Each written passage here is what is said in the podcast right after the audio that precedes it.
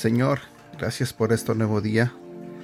Gracias porque nos sigues ayudando cada día a salir de los problemas, de las cosas cotidianas, de la vida diaria.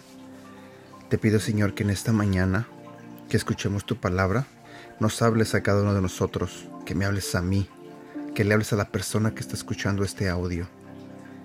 Y Señor, de todo corazón te pido, Señor, que todo lo que nos digas el día de hoy, ayúdanos a que nosotros lo podamos aplicar en nuestras vidas. Ya no queremos seguir siendo iguales. Ayúdanos a quitar todo ese rencor, todo ese resentimiento, toda esa falta de perdón. Ayúdanos a ser como tú. Ayúdanos a perdonar. Ayúdanos a dar amor. Ayúdanos a dar gracia, así como tú nos das gracia a nosotros. Honestamente, Señor, estamos cansados de ser como somos Danos un poco de ti, Señor, día con día. También quiero pedirte, Señor, que perdones nuestros pecados, los míos y también de la persona que está escuchando este audio.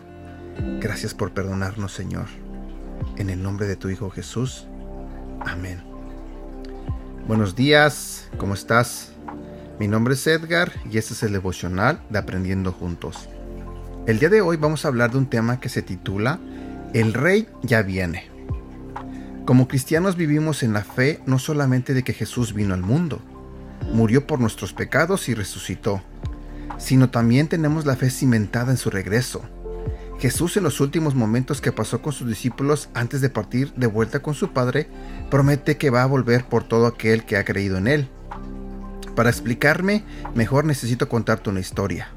Imagínate que en una tierra muy lejana hubo un rey que tuvo que partir de su reino para ir con sus hombres a la guerra, y en su ausencia alguien malvado usurpó el trono, maltrató y provocó opresión mientras el verdadero rey estuvo ausente.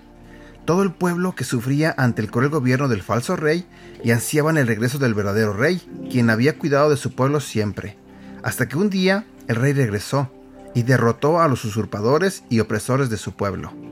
Ese rey es Jesús, que vino, cumplió su propósito y partió con el Padre es en su ausencia que nosotros sufrimos pruebas una y otra vez, aún en nuestros días. Diariamente hay gente que muere por el Evangelio en el mundo. Se levantan enfermedades desconocidas en la tierra. La maldad aumenta día con día. Las nuevas ideologías recorren el mundo seduciéndolo para apartarse de Dios. Es preocupante, pero no es desmotivante. En el libro de Apocalipsis se nos narra la culminación del plan de Dios, y una y otra vez se nos dice que sin importar qué pase, sin importar cuánto se multiplique la maldad o suframos en este mundo, Jesús nuestro Rey volverá por todos aquellos que han creído en Él.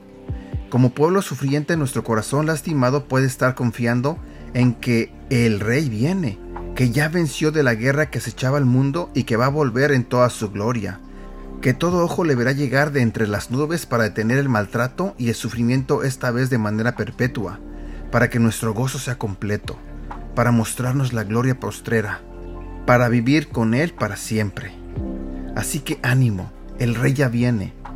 Oración, Señor Jesús, ayúdame a tener la mira puesta en tu regreso, que los problemas del día a día no logren distraerme de pensar en tu regreso, ni pensar en que fui abandonado. Ayúdame a confiar en que volverás por mí y fortaléceme para seguir tus pasos. En el nombre de Jesús. Amén. Versículo para recordar. Mateo capítulo 25 versículo 13.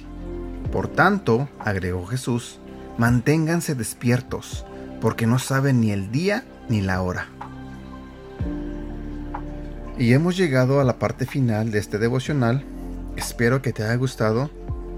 Te pido que me ayudes a compartirlo. Deseo de todo corazón que tengas un bonito día y que Dios te bendiga. Cuídate.